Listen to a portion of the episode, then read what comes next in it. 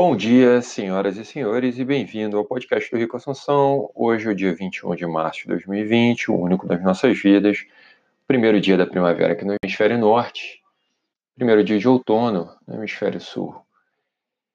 Bom, o assunto não pode ser outro, vou voltar a falar do coronavírus hoje. De lá para cá, da semana passada, no sábado passado foi a última vez que eu falei sobre o assunto. Hoje também é sábado, uma semana em que aconteceu muita coisa, vários governos tomaram diversas medidas. É, de, da última vez que eu falei aqui na França, por exemplo, era recomendado você ficar dentro de casa, hoje é proibido você sair de casa. Né? Leva multa e tudo, tem um exército na rua, os guardinhas, polícia, enfim, você não pode sair. E de lá para cá também teve é, muita gente falando sobre isso, o assunto não mudou. Todo mundo só fala sobre coronavírus hoje, por motivos óbvios, né? E aí eu queria só voltar ao que eu falei na semana passada, sobre a questão do, da parte do investimento, né? Eu falei, cara, não deixe de comprar, vou comprar aos poucos, balancear na carteira, mas não acho que seja uma super promoção na Bolsa de Valores. Continuo não achando, acho que tem muita coisa que ainda, ainda vai acontecer, que pode acontecer por aí. Continua eh, com o mesmo discurso aqui, vai sim comprando aos poucos, vai sim rebalanceando, mas não tenta é, adivinhar o fundo do poço a gente tem muito pouca visibilidade hoje. E só para dar uma ideia, na semana passada, quando eu falava no sábado, o Ibovespa tinha fechado um pregão anterior, né, um dia anterior, na sexta-feira, em torno de 83 mil pontos. Essa sexta-feira, ontem, ele fechou a 67 mil pontos. Foi uma queda de 20%, ou seja, um quinto do valor. Para quem achou que, que, que era promoção das Casas Bahia na semana passada e realmente comprou tudo, perdeu em uma semana 20% de valor. Tá? O dólar, que na sexta-feira passada tinha fechado a 4,79, fechou agora a 5,10. É, só para mostrar para vocês que nada impede que na, na, semana que vem eu venha falar a mesma coisa. Ou não. Né? Mas é, é, importante a gente admitir que a gente não sabe o que vai acontecer, os impactos. A gente vive um momento de, de incerteza, ninguém sabe quais são os impactos. Mas é difícil, como eu disse na semana passada, eu volto a repetir aqui, o assunto do, do, do áudio de hoje é bem parecido, que é, tem gente que foca em preço, mas é incapaz de conseguir projetar as consequências que vêm a acontecer. Ah, não, empresas como a Petrobras não vão quebrar. Tudo bem, mas talvez não venham a nunca mais é, gerar o lucro que se imaginava que iriam gerar. Tem empresas que quebram, sim é, é, muito mais fácil falar depois do que falar antes. Né? Tinha gente que achava que a Oi não queria quebrar, que a Oi era uma empresa sólida, telecomunicações, uma empresa com uma estrutura, com um valor patrimonial enorme. E eu posso falar isso porque eu trabalhei na, na área de relações com investidores da Oi e eu vivi muito da crise que aconteceu ali dentro. Você vê que a capacidade de gerar é, gerar valor dentro de uma empresa, ele pode sim desaparecer e crises afetam. Né? É, decisões estão sendo tomadas e valores é, desaparecem da noite para o dia, mesmo que você tenha uma estrutura toda bem montada, como é o caso, um exemplo da Petrobras, um exemplo de várias outras empresas, né? enfim. A economia não para, a economia continua, mas ela se renova. São diversos setores diferentes que vão surgindo e, e criando novas possibilidades de consumo, de produção, mas que vão substituindo outros, que vão ficando para trás então, a gente, muitas vezes, quando você está comprando ações, você está comprando ações de empresas que talvez venham a, a, a, enfrentar uma crise braba e nunca mais serão aquilo que elas poderiam ter sido caso essa crise não tivesse acontecido. Né? Gostaria de falar disso, mas, é, embora não seja exatamente o grande assunto de hoje, o, hoje o que eu queria falar é voltar à gravidade da crise uma crise que só começou, que é um grande ponto de interrogação, que ninguém sabe ainda o que, que vai acontecer, como é que as coisas vão se desenrolar daqui em diante. Pode ser que o lockdown que eu esteja vivendo aqui possa durar duas semanas, pode ser que dure três, um mês, pode ser que no Brasil vocês passem a viver um lockdown também. Os Estados Unidos, tudo é muito recente, a Califórnia decretou, Nova York está com medidas restritivas. Os dois maiores, junto com o Texas, né? Dois dos três maiores estados norte-americanos em termos de, de, economia, pode ser que essa crise dure dois, três meses. A única coisa que é certa é que existe uma crise. Isso é certo. É difícil a gente entender a gravidade por enquanto, porque todo mundo tem comida em casa, o dinheiro está nas contas do banco, as empresas que estão que vão ser mais afetadas, a gente não sabe qual é. Dizer, você vê o preço da bolsa, mas você não vê necessariamente os resultados acontecendo imediatamente. Eu vi o Primo Rico estava escrevendo, é um cara ótimo, é inteligentíssimo, se comunica muito bem, sensacional, mas ele estava falando, ah não, o prejuízo, acho que o cara tinha um shopping center, ele estava dando um exemplo, o, cara, o prejuízo do cara durante dois, três meses é 5 milhões, mas ele tem um EBITDA de 85 no ano, quer dizer, se, se ele tiver um prejuízo durante três meses, são 15 milhões e depois volta tudo normal. Mas quem garante que volta tudo ao normal? Quem garante que. É, ah, não, mas empresas sólidas. Mas tudo bem, mas empresas sólidas fazem negócios com empresas não tão sólidas, que às vezes são os fornecedores. É, os consumidores talvez trabalhem para essas empresas que não são tão sólidas. Então, empresas que hoje são sólidas, amanhã podem não ser. Quer dizer, é um pouco do tema da semana passada. É bom voltar voltar para falar isso, porque são projeções que são um pouco, a meu ver, é, são meio otimistas. É óbvio que a gente sempre fala no mercado financeiro que crises são grandes oportunidades para quem está preparado para elas, mas e é, é, é importante, e eu, eu realmente acredito nisso, mas a gente tem que saber exatamente com o que, que a gente está lidando. Né? É que nem o cara que é ultra fiel que acredita em Deus e pular e dizer, não, Deus me. pular do precipício e dizer, não, eu acredito em Deus, Deus me salva. Porra, não vai pular do precipício, meu amigo. Né? É bom você ter cautela, acredite em Deus, tenha fé, tenha fé no mercado, tenha fé na economia, mas leva com seriedade o que é para ser levado com seriedade. E em relação à crise do Covid-19, a gente está vivendo, a gente ouve muita coisa, né? Alguns até profissionais de saúde falando, não, mas espera aí, a doença também não é tão grave assim. Eu acho até que eles têm dentro do ambiente, bom, é óbvio que eles conhecem muito mais sobre saúde do que eu, mas é, eu acho que entender essa crise muitas vezes é mais um caso de você entender um mínimo de matemática do que qualquer outra coisa, porque uma doença que dobra cada três ou quatro dias, que é o caso que a gente tem visto aí, você sabe que rapidamente vai atingir toda a população. Se você projetar, você vê um resultado catastrófico. Cada país está preparado para enfrentar de uma forma diferente. Quer dizer, nenhum está preparado para enfrentar isso de verdade, mas é, uns estão mais preparados do que outros, isso certamente. Então, você tem o caso, por exemplo, vou dar aqui o, alguns números que, que eu tenho aqui em relação à capacidade hospitalar de cada país. Né? O Japão tem 13 leitos para cada mil habitantes.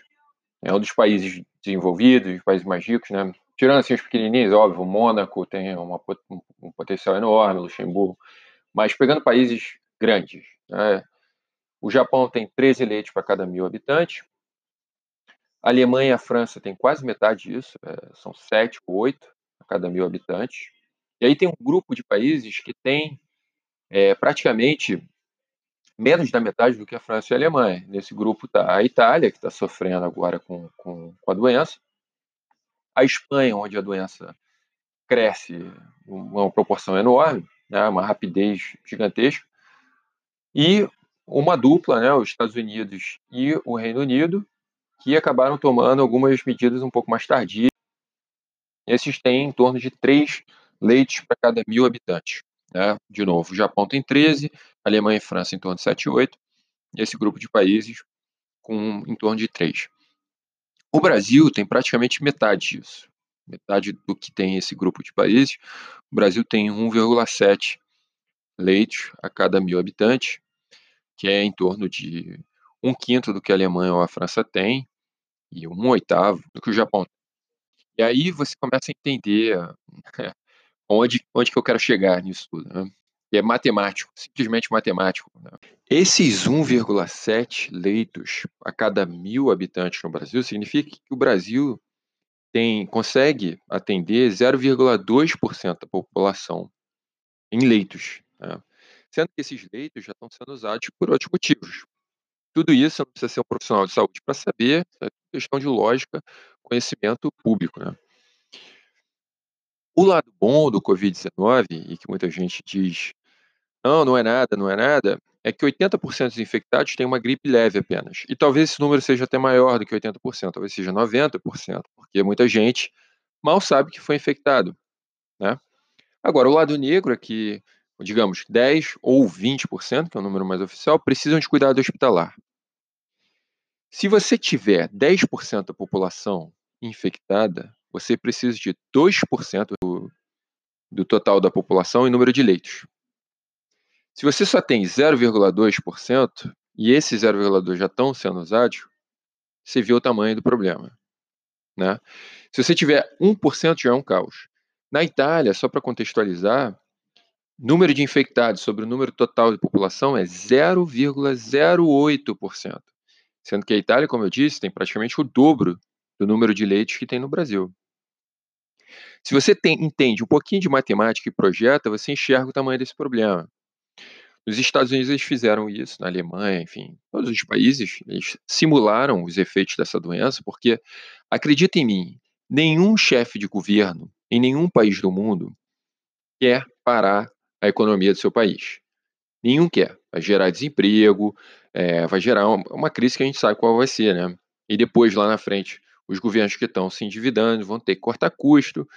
É um custo social enorme, isso é um custo político enorme para os políticos também. Então, quer dizer, ninguém fez isso porque o cara está com medo, com medinho, está impressionado porque ele recebe informação da, da mídia.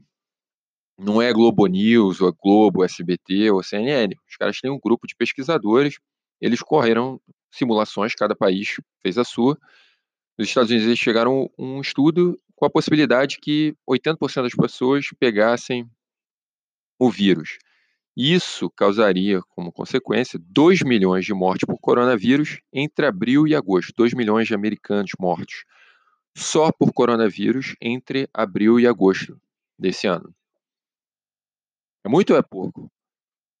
É um percentual. Pode ser que quando você olhe a taxa de, de mortalidade do vírus, você acredite que ela seja baixa. Mas a quantidade, como o contágio é enorme, é gigantesco, você pode ter é, um número enorme de pessoas pegando a doença, a maior parte delas não vai acontecer nada, mas uma parte delas vai morrer. E você vai criar uma superocupação dos hospitais e leitos que vão ser usados para o coronavírus e morte de pessoas que pegaram coronavírus que precisam usar esses leitos e não vão ter esses leitos é, disponíveis porque eles já estão é, sendo utilizados por outros pacientes. Além disso? Estou falando de 2 milhões de pessoas mortas pelos coronavírus. Só que o problema não para aí. E o que acontece com as outras pessoas que precisam de leitos, que também têm doenças graves, precisam de cuidados médicos do hospital e não vão conseguir receber o atendimento apropriado porque os hospitais estão lotados por conta do coronavírus. Isso já está acontecendo lá na Itália. Ainda é pequeno. Então, todo esse caos que está acontecendo na Itália, isso é só uma amostra do que pode acontecer. Na Alemanha, eles também fizeram simulação, chegaram a, a 70% da população alemã sendo infectada. Quer dizer, isso se ninguém fizesse nada, né? Se ninguém fizesse nada, você poderia ter 2 milhões de mortes nos Estados Unidos e tudo. Isso não vai acontecer, espero. Por quê? Porque os países entenderam estão todos fazendo alguma coisa. O mundo inteiro está agindo. Então, quer dizer, amanhã depois você vai chegar e vai dizer, porra, fizeram todo um auê em relação ao coronavírus e no final não aconteceu nada no Brasil, tá vendo? Não, não aconteceu nada. Se não acontecer nada, é porque as pessoas tomaram consciência, porque o poder público agiu. Isso no Brasil, mas no, no mundo inteiro. E aí você ouve gente falando: ah, mas a, cri, a gripe, a gripe comum, a gripe mata muito mais gente no mundo todos os anos do que as pessoas que morreram de coronavírus. Bom, você já deve ter ouvido isso, às vezes até, tem gente até que pensa isso realmente, que fala isso, para mim isso é absurdo, porque é até difícil responder, porque o cara compara uma doença, a gripe, que existe há anos no mundo, com o coronavírus, com o Covid-19, que é uma doença que surgiu, cara, quatro meses atrás, nem, nem existia é, que surgiu numa uma cidade chinesa, lá em Wuhan, e que agora se espalhou para o mundo inteiro, né, de uma forma muito, muito rápida. Se pensar quatro meses, cara, olha só, estou trancado dentro de casa por causa de um vírus que passou para um ser humano dentro do mercado em Wuhan, na China. É, a velocidade desse contágio é gigantesco. Então, assim, se você tem dificuldade para projetar as coisas, e aí vem o tema do central aqui, que é a dificuldade de planejamento das pessoas, né, as pessoas conseguirem é, medir consequências e projetar e ver probabilidade e, e, consequências além da foto, daquilo que a pessoa vive, é, você nunca vai conseguir comparar até o momento em que já é tarde demais. Né? E isso me faz lembrar, por exemplo, a crise lá de 2014, 2015 no Brasil. Quem é que não lembra? No início da crise, todo mundo fala que crise, 2014 ou iníciozinho de 2015. E os caras tinham razão, porque quem analisa sua foto vai dizer: crise é essa que os caras estão falando? Porra, a inflação estava sob controle, o desemprego estava baixo, tinha ciência sobre fronteira, tudo estava indo, teoricamente, bem, mas se você projetasse, o caso como fez, por exemplo, Felipe Miranda, da Empíricos, ou aquela analista do Santander, você via que o Brasil estava caminhando, estava num caminho inevitável para o caos, né, para a crise. E é o que aconteceu. E, e, a mesma coisa acontece no planejamento financeiro das pessoas. Eu repito isso sempre. A pessoa espera para agir quando já é tarde demais, quando ela já está endividada. Quer dizer, é muito simples você colocar no papel fazer uma projeção e você ver, cara, se eu gasto mais do que eu ganho, pode ser que amanhã esteja tudo bem, pode ser que daqui a uma semana esteja tudo bem, daqui a um mês está tudo bem, dois meses, pode ser que você viva assim durante um ano, cara. Mas uma hora vai dar, vai dar pau, cara. É, é, é, é essa dificuldade de projetar que as pessoas têm. Então não dá para você comparar gripe com Covid-19 ou outras doenças porque é uma doença nova e que se espalha muito rápido. Quando você projeta, você vê o tamanho desse problema. Aí as pessoas não, não elas não fazem isso, né? Elas esperam para agir quando é tarde demais, como eu falei. É, ninguém simula na, na, própria vida pessoal da pessoa. Ela não se prepara, não se prepara para pagar imposto no final do ano, não se prepara é, para comprar material escolar, e não, nunca se prepara para uma crise que existe de tempo em tempo, não se prepara para uma demissão, mas é importante dizer, cara, demissão é um negócio, é bom saber, é, faz parte do jogo. Né? Da mesma forma como você pode é, mudar de empresa, amanhã depois dizer, olha, estou partindo, estou indo para outra, a empresa também pode decidir que você não é mais necessário na empresa. Aposentadoria, idem, você tem que se preparar, porque se você sobreviver e ficar mais velho, meu irmão, você vai precisar de grana para viver. Né? E o INSS só banca um básico. E manutenções recorrentes também. Eu sempre falo essas coisas, né? Sobre se você tem um carro, o carro vai quebrar, o carro você vai precisar trocar óleo, você vai precisar trocar pneu, você tem que se preparar para essas coisas. Não adianta viver a vida imaginando que tudo é imprevisto, quer dizer, tudo é imprevisto para quem não prevê nada, né? Obviamente.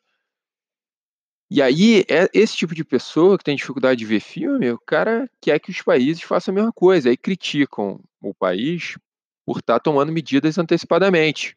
Ou seja, ele espera é, ele quer que o, o, governo espere o caos completo para conseguir justificar as ações que estão sendo tomadas. E aí, quando isso acontecer, eles vão dizer, ué, mas por que, que não se preveniram para isso? Né? É crítico de governo, sempre assim, é muito mole.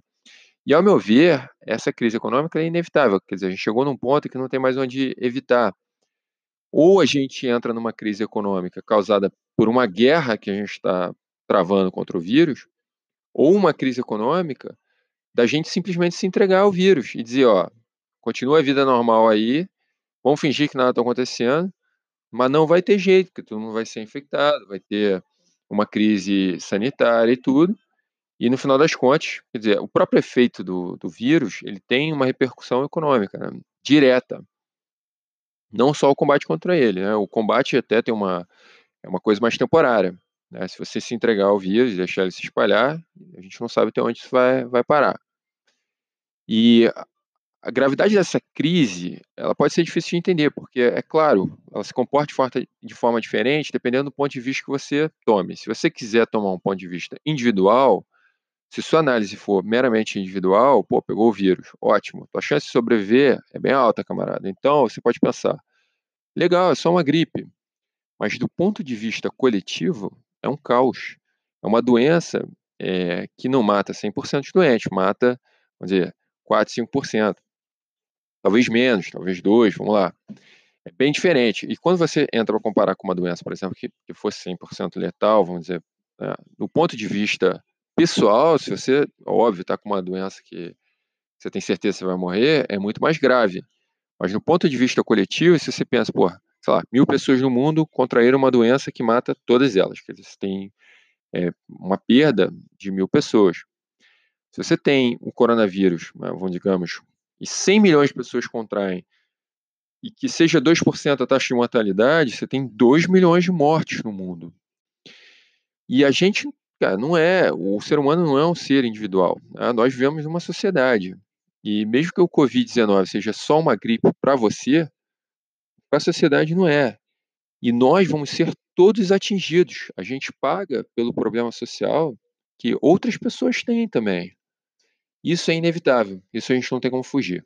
Bom, é isso o, o assunto de hoje. Eu desejo para vocês um excelente final de semana, uma excelente semana, dependendo do dia que você esteja ouvindo. E vamos, vamos com tudo aí. Um abração, galera. Falou, abraço.